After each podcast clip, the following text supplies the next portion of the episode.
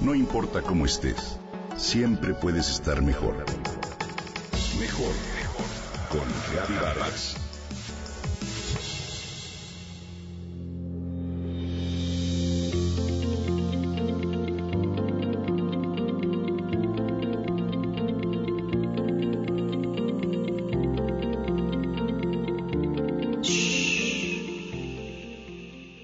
Cierra los ojos y solo escucha. Percibes el silencio. Te aseguro que es difícil. Vivimos en un mundo ruidoso. Los sonidos que escuchamos suelen ser los del pasar del tráfico, los aviones, los claxones de los coches, otras voces, los bips del celular, la radio o la televisión, el ruido del refrigerador, del aire acondicionado o, con suerte, música. Mientras tanto, el alma sufre callada. Se ha acostumbrado, ya no reclama, solo añora.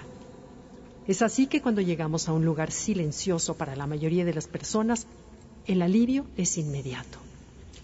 El alma respira y disfruta. Ese momento de conexión con la naturaleza lo sentimos como algo sagrado. Es una razón más por la que en cuanto podemos buscamos escapar al campo, al mar, a las montañas. Tener momentos a solas y en silencio son la medicina que requerimos. En palabras del poeta Wendell Berry, nuestras voces internas se vuelven audibles y en consecuencia uno responde más claro a otras vidas. El silencio no es un lujo, es esencial para la salud mental, física, emocional y espiritual. Me gusta la manera en que Berry define el silencio, no como la ausencia de algo, sino la presencia de todo.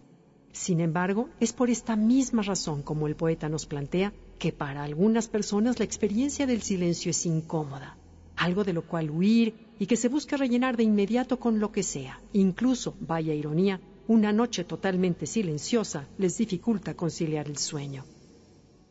Paul Goodman, el escritor y poeta estadounidense del siglo pasado, dice en su libro Speaking and Language que hay nueve tipos de silencio el silencio bobo de un adormilamiento o la apatía, el silencio sobrio que va con la cara solemne de un animal, el silencio fértil de la conciencia pastoreando al alma cuando emergen nuevos pensamientos, el silencio de escuchar al otro cuando cambia de dirección para ayudarlo a clarificar, el silencio vivo de la percepción alerta, listo para decir esto, esto, el silencio ruidoso del resentimiento y la autorrecriminación fuerte y sutil pero hosco para hablarlo el silencio del desconcierto y por último el silencio del acuerdo pacífico con otras personas o el silencio de la comunión con el cosmos.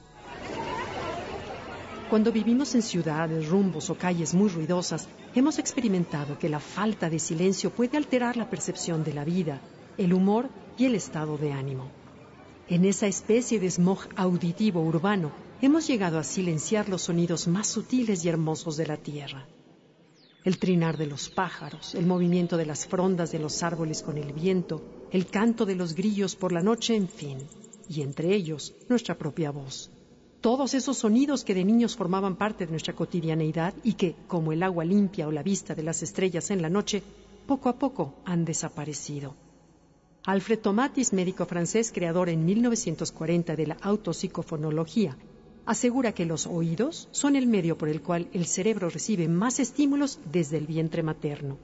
En su libro Towards Human Listening afirma que existen dos tipos de sonidos. Los ricos en armónicos altos, que son sonidos de carga, los cuales transmiten una energía muy intensa al cerebro, como los sonidos de la naturaleza, la música de Mozart o los cantos gregorianos. Y los sonidos de descarga, como el ruido del motor de un avión al despegar o del rock pesado, que no solo no dan energía suficiente a la corteza cerebral, sino que agotan a la persona. Así que te invito a procurar el silencio, a cerrar los ojos y a solo escuchar, escucharte.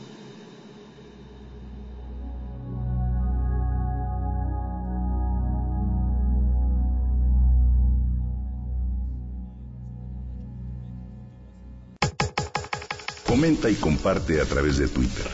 Gaby-Vargas. No importa cómo estés, siempre puedes estar mejor. Mejor, mejor. Con Gaby Vargas.